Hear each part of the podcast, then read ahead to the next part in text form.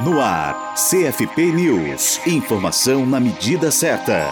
A participação dos estados no financiamento e na execução da política de assistência social foi tema da reunião da Comissão Intergestores Tripartite, a CIT, da área em Brasília. O Conselho Federal de Psicologia, o CFP, participou da discussão por meio de seu representante na instância, Leovane Gregório. O psicólogo aponta que muitos estados estão tentando adiar para 2018 o cumprimento de determinados compromissos com a justificativa de que faltam recursos e vontade política dos governadores, mas algumas das ações a concretizar não seriam dispendiosas. O debate ficou em torno disso, do descumprimento de uma série de coisas com relação aos estados, cofinanciar os serviços que o governo federal cofinancia, os municípios cofinanciam, os estados também deveriam cofinanciar.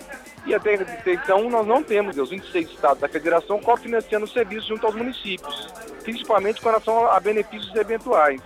Então, assim, ele também não consegue fazer orientação técnica junto aos municípios, então tem uma série de itens, uma série de, de compromissos que os estados deveriam estar cumprindo há muito tempo que agora, na verdade, né, sentou-se novamente para poder fazer esse pacto entre o ano 2016 e o ano de 2019. Composta por gestores federais, estaduais e municipais, a comissão tem o objetivo de auxiliar o desenvolvimento da política de assistência social no país. A reunião foi realizada no dia 9 de novembro e o integrante do CFP explica que muitos dos assuntos em debate na CIT serão apresentados no Conselho Nacional de Assistência Social, o SENAS, alguns deles para deliberação. Outro ponto abordado, de acordo com Gregório foi a revisão pelo governo federal dos benefícios do programa Bolsa Família, a partir do cruzamento de dados para verificação de enquadramento nos critérios do cadastro. O governo Temer suspendeu o pagamento para 1,1 milhão de beneficiárias e beneficiários. Ele aponta que há preocupação de que muitas vezes trata-se de pessoas que, apesar da renda superior à permitida, têm necessidade de continuar a ser assistidas pela política. A próxima reunião descentralizada e ampliada do Senas começa na terça-feira, dia 20 22 de novembro, em Brasília. Para a Rádio Psi,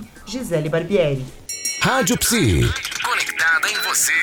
Conectada na psicologia.